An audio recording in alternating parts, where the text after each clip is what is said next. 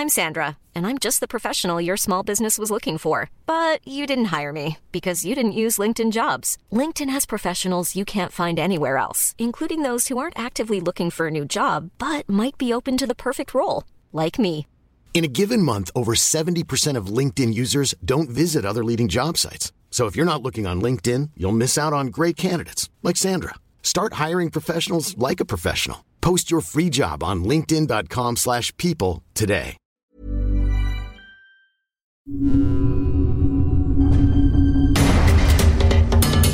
Hablemos de pobreza. Una producción del Heraldo Media Group en colaboración con Techo para entender y afrontar la realidad de un México que a todos nos corresponde. Hablemos de pobreza.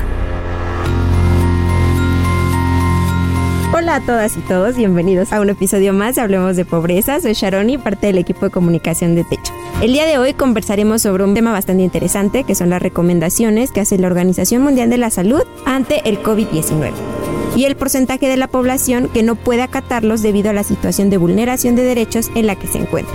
Recuerden que cada 15 días tendremos un episodio nuevo de este podcast que aborda una problemática que afecta a millones de personas en nuestro país. El día de hoy nos acompaña Manuel Mosqueda, que nos compartirá algunos datos respecto a la forma en que se vive la pandemia por COVID-19 en asentamientos populares. ¿Cómo estás, Manuel?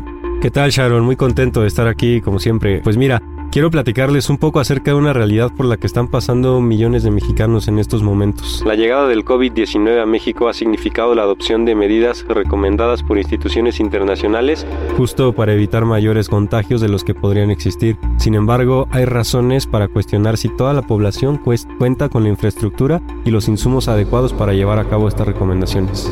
Bueno, pues qué bueno que nos traes este tema a la mesa, sumado a que a lo que nos acabas de comentar, se sabe que las dos principales recomendaciones son lavarse las manos constantemente con un desinfectante de manos a base de alcohol o con agüita y jabón, además de tener un distanciamiento social de al menos un metro entre cada persona. Así es, Sharon, y justo algunos sectores de la población, como los habitantes de los asentamientos populares, se enfrentan a grandes retos para acatar estas recomendaciones al 100%. Te cuento, el primero de ellos es el acceso al agua potable. Los habitantes que viven en asentamientos populares, debido al rápido crecimiento urbano de las últimas décadas, carecen mucho de los derechos básicos. chicos. Comentarte que de acuerdo con el Atlas del Agua en México realizado por la Conagua, la cobertura de acceso a los servicios de agua entubada abarca el 95.3% de la población. Sin embargo, esta cifra excluye a poco más de 10 millones de mexicanos y además no nos está asegurando que quienes acceden a estos tubos tienen también acceso a- al agua a las 24 horas del día, como lo platicamos en el episodio anterior.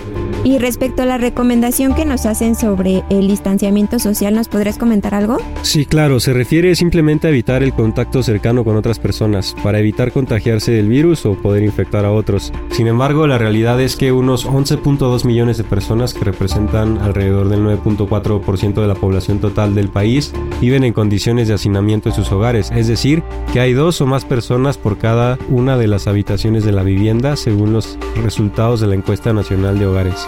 Bueno, pues lo anterior también significa que pese a las recomendaciones, resulta imposible mantener un distanciamiento porque las condiciones de las viviendas no lo permiten. Por ello la importancia de una vivienda digna y decorosa que permita no solo el acceso a los servicios básicos, sino también tener un espacio suficiente para habitar de forma cómoda y salubre. De acuerdo a los elementos de una vivienda adecuada que nos da la ONU, la habitabilidad es clave y se define como las condiciones que garantizan la seguridad física de sus habitantes y les proporciona un espacio habitable suficiente. Es decir, les brinda protección contra el frío, la humedad, el calor, lluvia, viento u otros riesgos para la salud y peligros estructurales. Sin embargo, en situaciones como la actual, este sector de la población queda completamente desprotegido. Más allá de las condiciones de riesgo que implica la pandemia, al no tener acceso a una vivienda digna y adecuada que les permita sumarse a las medidas preventivas. Exactamente, una vida de bienestar, es decir, una vivienda digna, tiene que ver con un espacio que está cerca de los hospitales, de las escuelas y de los centros de abastecimiento de alimentos. De acuerdo con las cifras del Coneval, 2.1% de los hogares reportan que sus integrantes tardarían más de dos horas en llegar a un hospital en caso de una emergencia.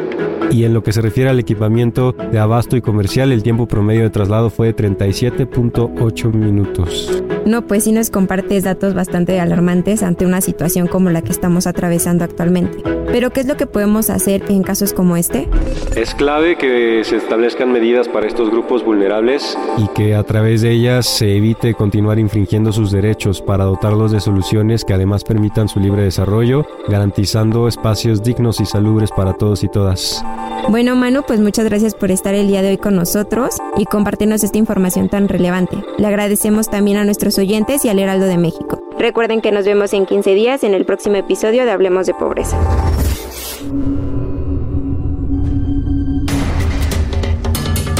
Hablemos de Pobreza se realiza en colaboración con Techo. Para conocer más sobre esta organización, ingresa a www.techo.org diagonal México. Encuentra un podcast sobre este tema cada 15 días a través de todas las plataformas de streaming del Heraldo de México.